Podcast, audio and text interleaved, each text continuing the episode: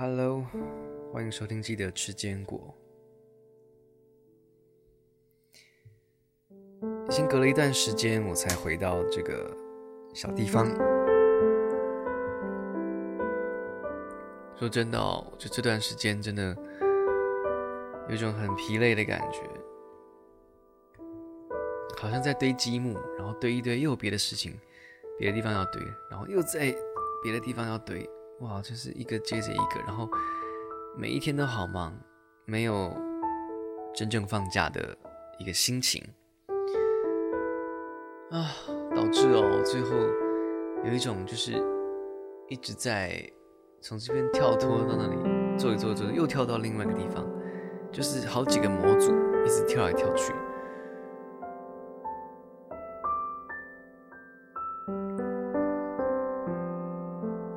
就好像我现在在弹的钢琴一样，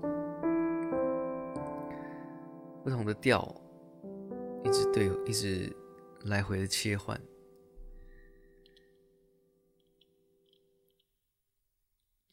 但我觉得，这就是人生啊。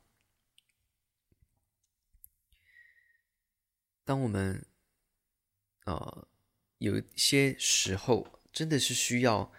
这样子多工的时候啊，我们就是去习惯它，因为你当然不会是呃长久的的状况都是维持这种这么高张，然后跳跳来跳去的状态，一定一个礼拜还是至少有一两天给你休息嘛，你就让自己喘口气，休息一下，然后再投入工作。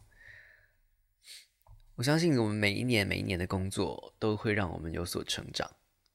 其实我很喜欢这个部分，在工作上我们进步的、学到的、观察到的、领悟到的，我觉得都是都是我们人生的养分。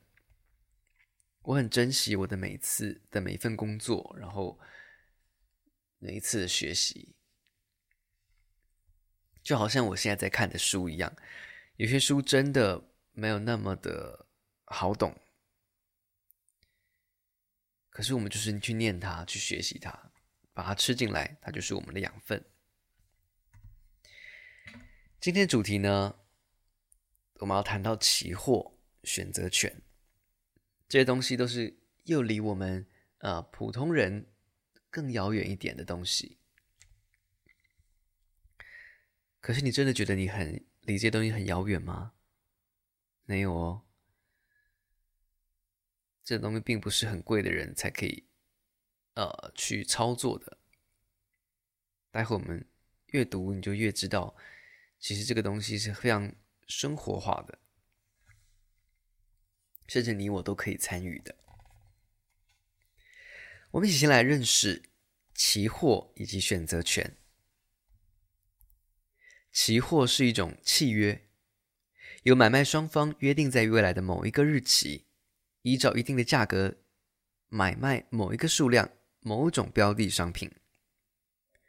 从最初为了避险而生的商品期货，例如农产品啊、贵金属，到后来渐渐因应商业需要而产生的金融期货，例如外汇期货、利率期货、股价指数期货等等，都属于期货的范畴。那期货之所以能够避险，是因为可以事先约好未来的价格。比如种小麦的农夫担心现在每公斤一百元的小麦，一年以后大丰收价格会跌到六十元；而面粉厂老板也担心，如果小麦收成不好，可能要用一百四十元才买得到一公斤的小麦。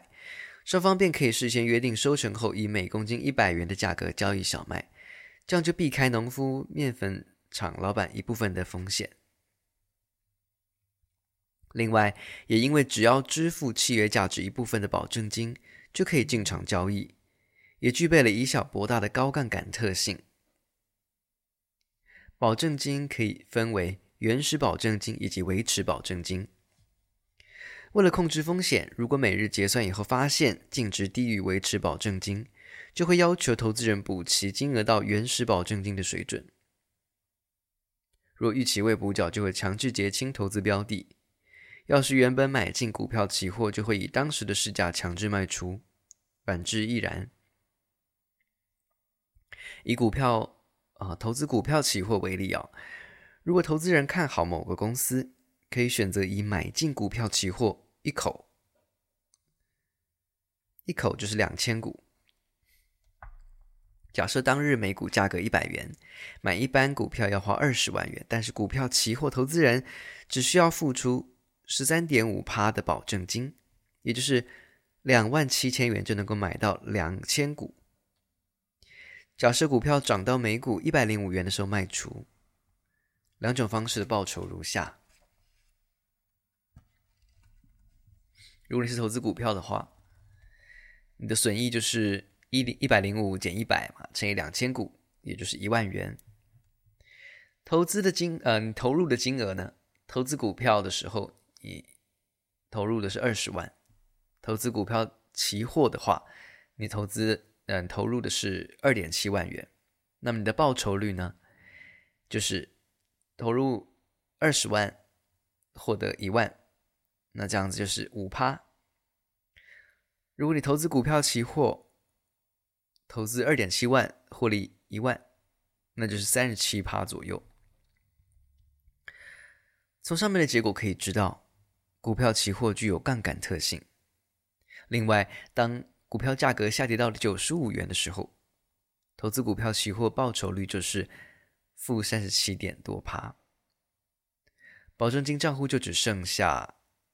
一万七千元。假设维持保证金是两万元的时候，剩余金额已经低于两万元，而且投资人又未在期限内回补的话，就会强制卖出股票期货。这个特性使期货不利于长期投资。再来，选择权，选择权它是衍生性商品的一种，投资人可以支付权利金购买选择权。之后就有权在未来某一个时间或特定的到期日，以约定价格向卖方去买入，也就是买权，或是卖出，就是卖权，一定数量的标的商品的资产哦。这个标的资产可以包括股票、股票指数、外汇、债券等等。那我国的期货以及选择权交易在台湾期货交易所进行，期货的部分有。股票指数类的期货，也就是台股期货、个股期货、啊利率期货、汇率期货、商品期货等等商品。选择权的部分，则有股价指数类的选择权、个股选择权、商品选择权等等。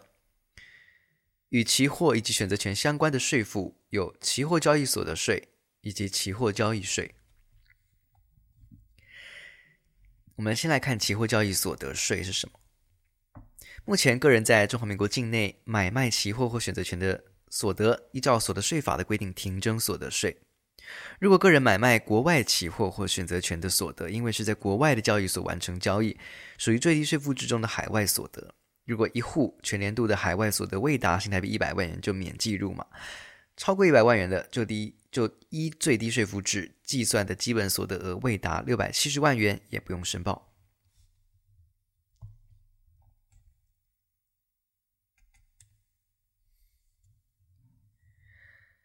再来，期货交易税。刚是期货交易所得税，现在是期货交易税。在我国从事期货交呃交易或选择权交易，应该要课期货交易税，并且由期货商代征。依据期货交易税条例，各类型期货的税率如下：股价类的期货契约，按每次交易的契约金额，向买卖双方交易人各课征十万分之二。那利率类的期货契约呢？如果是三十天期商业本票利率类的期货交易，按每次交易的契约金额向买卖双方交易人各课征百分呃百万分之零点一二五。如果是那种中华民国十年期的政府债券期货交易，按每次交易的契约金额向买卖双方交易人各课征百万分之一点二五啊。好，在如果是选择权契约或是期货选择权契约，按每次交易金额向买卖双方人各课征千分之一。好，其他期货交易契约，例如黄金期货契约的这个税收是百分百万分之二点五，汇率类的期货契约是百万分之一。这个先听过有概念就好了哦，不要有压力，对自己说。好，再来我们认识共同基金跟 ETF 是什么东西。依照发行公司所在地的不同，基金可以分为国内基金与境外基金两种。国内基金是指由国内投信公司发行的基金，在国内注册，以国内的投资人为销售对象。境外基金则是指由国外的投信担任基金经理公司所发行的基金，对全球投资人募资，再投入投资目标国家的证券市场。初次投资基金，很容易会对各式各样的基金名称感到很困惑，难以从名称来判断哪一种基金最适合自己。其实，基金名称之所以复杂，是因为它有四种主要的分类，就是发行方式、投资区域、投资标的以及绩效目标。如果能了解分类规则，未来在挑选基金商品的时候就更容易上手哦。刚刚的四种，我们来看一下有哪些的类别。第一个叫做呃发行方式，有分开放或是封闭。第二个投资区域呢，有分全球型、区域型或单一市场型。第三，投资标的有分为股票型、债券型、货币市场型，还有衍生性商品型。最后一个绩效目标也分为积极成长型、成长型、平衡型、收益型这四种。一开始我们先来看发行方式，基金一发行方式可以分为开放型基金以及封闭型基金。开放型基金的基金规模不固定哦，投资人随时可以向基金公司赎回或申购。因而，基金的规模会随投资人买卖而变动。那么，价格决定是由基金资产净值除以基金总单位数，得到每单位的资产净值作为当日的报价。反之，封闭型的基金，这规模是固定的。当达到预定规模的时候，便不再接受投资人申购或赎回。如果买卖，则要像股票一样到集中市场。向其他投资人交易，因此封闭型的基金的价格并非以资产净值为依据，而是按交易市场上供需而定的。每单位交易，每单位的基金市价可能会高于或低于单位基金资产净值，而有溢价或折价买卖的情形啊。我们来整理一下，依照基金规模。开放型基金是固是不固定的，封闭型基金是固定的。那我们来看交易交易对象，开放型基金是向基金公司申购或是赎回，封闭型基金是直接跟投资人买卖。第三，呃，价格基准的话，开放型基金是每单位基金的金呃资产净值为价格，封闭型基金是直接看集中交易市场的价格。好那么特色呢？开放型基金的特色是为因应申购以及赎回的需求，会配置一部分容易变现的资产。但封闭型基金的特色是，国内封闭型基金大部分时间处于折价状态，比较不受欢迎，在我国基金市场也还蛮少见的。这种封闭型基金。好，再来依投资区域来区分，这个很很好懂啊。比如说日本基金、韩国基金、香港基金这种之类的，依投资区域来区分风险由低到高，分别是全球型基金、区域型基金跟单一市场基金。全球型基金当然就是啊，主要是以欧美市场为主了哈，新兴市场为辅，最能够分散风险。而区域型基金只投资于特定区域，比如说越南啊、亚洲、东协、太平洋基金这种。由于投资区域，哦，sorry，我刚刚举举错了，越南不是哦，我投资一个特定区域，但是有好多个国家，风险比单一市场基金低一点，最后，我们看单一市场，就是指投资特定国家，像刚刚说的越南基金、日本基金、韩国基金、香港基金。但这类型的基金风险还是比投资单一股票来的低。再来，我们以投资标的来区分，可以分为股票型、债券型跟货币市场型。从名称中就可以很容易了解他们主要投资标的，而基金的风险也就与各标的各自的风险特性有关。股票型基金。就是以股票为主要的标的，较投资单一股票风险来的低一点。债券型基金呢，是以债券为主要标的嘛，哈，投资组合可能包含政府公债啊、公司债，通常前者的信用比较佳，报酬率较低；公司债则依信用平等而有不同的报酬率。再来，若是货币市场型基金，主要是投资什么东西呢？它投资流动性较高的短期票券，例如商业本票、可转让定存单等等。这个东西它是最安全的基金，但是报酬也相对很低哦。再来，我们依绩效目标来区分，基金一绩效目标可以分为积极成长型、成长型、平衡型跟收益型。这些基金因为绩效目标不同，主要配置的资产可能会是价格波动大，而且暂时没有盈余可分配的新兴产业。或者是可以稳定配息的政府公债，也有可能选择成熟产业的价值型股票，兼顾赚取价差以及稳定配息的目标。它们各自的特色如下表：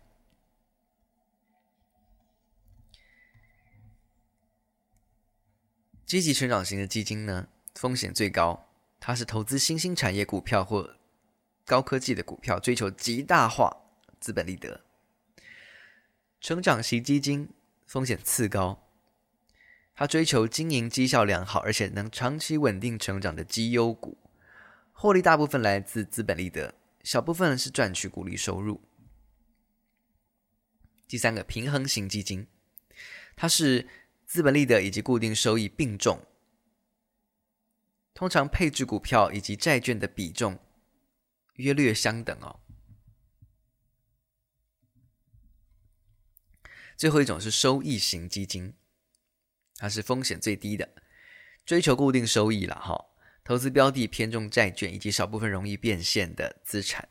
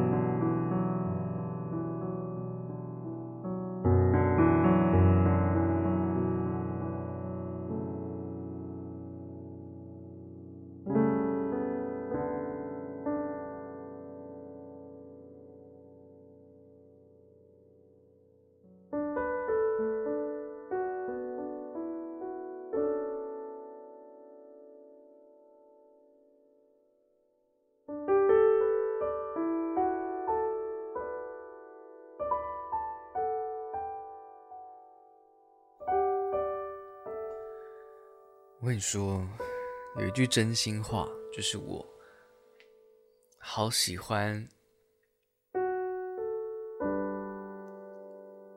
现在这个时刻的自己。我相信很多人都一样。当你真的能够好好的静下心，从你的工作，或是从你忙碌的状态，暂时的放下，然后休息。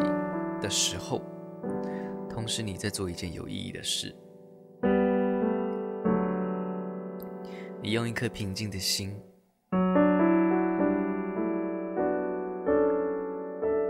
去看书，去接收知识，去平衡自己。无论你现在在做瑜伽，在运动伸展，在跑步。在长途的开车，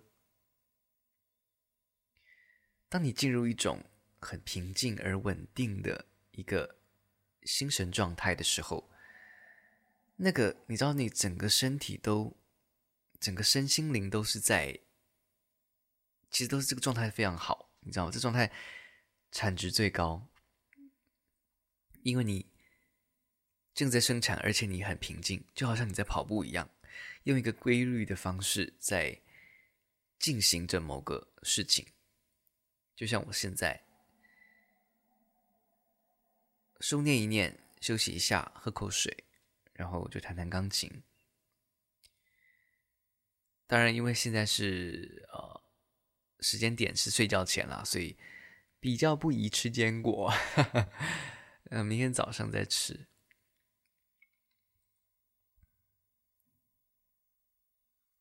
啊，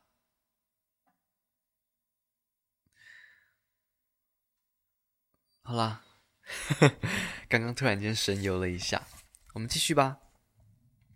接下来我们来看的是指数型。呃，指数股票型基金简称 ETF，到底 ETF 是什么东西？它英文原文叫做 Exchange Traded Funds，中文称为指数股票型证券投资信托基金。另一个中文名称叫做交易所买卖基金，可能更符合 ETF 的特性哦。ETF 在运作方式上跟传统基金类似。发行机构将一篮子股票或债券交由保管机构托管，并以此做担保。发行分割成单位较小的受益凭证，让投资人在交易所买卖。此种交易方式与封闭型基金很类似哦。以目前我国第一个 ETF 元大台湾卓越五十基金为例，就是追踪台湾五十指数的呃 ETF。其投资组合组成比例和台湾五十指数相同，投资人只要开了证券户以后，便能够透过证券商在集中市场交易买卖。好，接下来我们来谈税的部分了。投资基金或 ETF 的时候，可能产生的税负有买卖基金时课征的证券交易税、基金配发利息或股利的所得税，以及卖出基金的时候的资本利得也可能被课税。个人投资基金的孳息以及损益如何课税？因投资基金呃基金投资标的与基金注册地的不同，课税方式也会有所不同。证券交易税的部分，在国内集中市场交易 ETF 以及封闭型基金受益凭证，应该缴纳证券交易税千分之一。但政府为了促进债券市场的发展，目前停征债券 ETF 的证券交易税。哦，这边要提到杠杆型或反向型债券 ETF 不适用哈。那么开放型基金持有人申请赎回或于基金解散的时候缴回受益凭证注销者，并不属于证券交易税课征范围，免征交免征证交税。基金配息的部分，个人购买境外啊境内外的基金。投资标的如果是台湾境内的股票或债券，取得基金配发的股利或利息，应该申报个人综合所得税。但投资标的是境外地区，包含香港以及澳门地区，则投资人取得的股利或利息属于海外所得，需要计入个人最低税负制申报。此外，个人买卖赎回基金的损益，应该以基金注册地判断所得来源。如果基金注册地是台湾，基金买卖赎回所产生的呃资本利得免纳所得税，但是基金注册地在境内呃境外地区的话，这个买卖赎回所产生的损益属于海外的所得，需要计入个人基本所得申报最低税负制哦。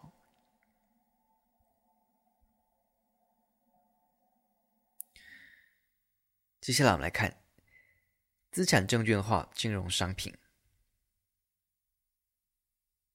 是不是英文的 REITs？之前听一个那个网络的网红介绍过。我们来看一下哈，认识资产证券化金融商品。这个资产证券化是指将缺乏流动性但是具有可预期收入的资产，透过在资本市场上发行证券来获取融资，以提高资产的流通性。我国资产证券化产品主要分为金融资产证券化以及不动产证券化两种哦。金融资产证券化简单来说，就是将银行等金融机构或者一般公司所持有的债权加以打包成证券来出售，而持有证券的投资人可享有的利益都来自债权所产生的现金流。所谓债权，可以是企业贷款、房贷、车贷、应收账款、信用卡贷款等等。另外，为了隔离原来持有债权机构的破产风险，法令规定需将债权以信托方式移转给受托机构，再由受托机构发行受益凭证。这类型的金融商品收益来源类似债券，信托财产所生的利益减去成本以及必要费用后的所得，为个人投资人的利息所得。好那么，不动产证券化是什么呢？是指投资人将其所投资的不动产从固定资产形态持有，转变为更具有流动性的有价证券。其中最主要的就是不动产投资信托 （REITs） Real Estate Investment Trust）。不动产投资信托。是指向一般大众募集资金以后，投资于不动产，再由管理机构管理不动产出租或出售的业务。如果在证交所或柜买中心看到代号零一叉叉叉 T 标的的，都属于不动产投资信托。不动产投资信托业务开展初期标榜用一万元跟蔡宏图、蔡明忠一起当房东，表明了它的特色。可以只用最小申购金额一万元投资精华地段的商业不动产，并分享其所带来的利益。不动产投资信托的投资人，除了可以领到固定的配息之外，还能赚取不动产价值波动的资本利得。不动产投资信托如果出售投资的大楼，都就会将这个获利分配给投资人，模式就类似基金或股票。目前。台北喜来登大楼、台南的星光三月、富邦人寿大楼都属于国内不动产投资信托基金中的标的物。也正因为投资标的是不动产，这类型的商品也同样受到房地市场景气、附近商圈竞争而牵动获利。此外，国内不动产投资信托若属于封闭型基金，如果就像富邦一号啊、泰国泰一号这种的。受益凭证可能会因为流动性不足而难以买卖，而影响受益凭证的价值。最后，如果市场利率上升，资金会流向金融体系，而降低对不动产投资信托的需求，使其净值下跌。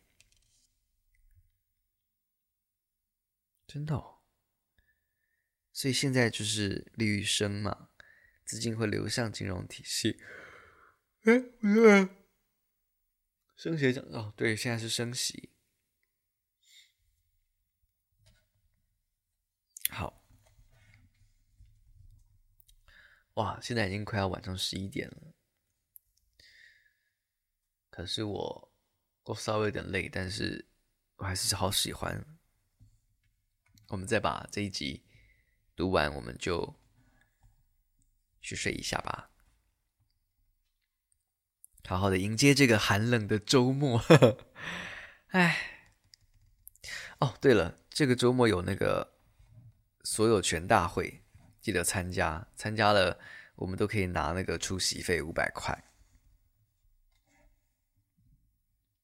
好，我们来看刚刚这个东西，REITs 的这个呃税务议题，投资金融资产证券化商品涉及的税负有交易时候的证券交易税以及收取利息的时候的利息所得税。证交税部分哦，依照金融资产证券化条例规定。除了期限在一年以下会被认定为短期票券这种情况之外，其他买卖都按照证券交易税条例所定的公司债证券交易税率千分之一课征。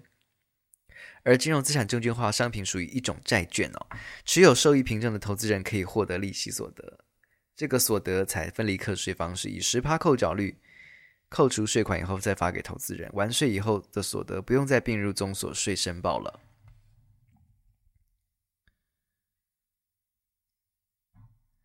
那么，不动产证券化商品呢？除了买卖可能涉及证券交易税之外，还有赚取买卖价差或领取利息时的税务议题。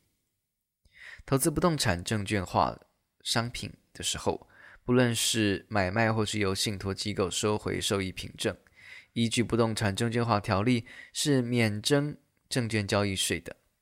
当卖出不动产投资信托受益凭证获利的时候，由于受益凭证也属于有价证券，出售所得为证券交易所得，免课所得税。最后，不动产信托所配发的固定收益属于利息所得，以税率十八分离计税。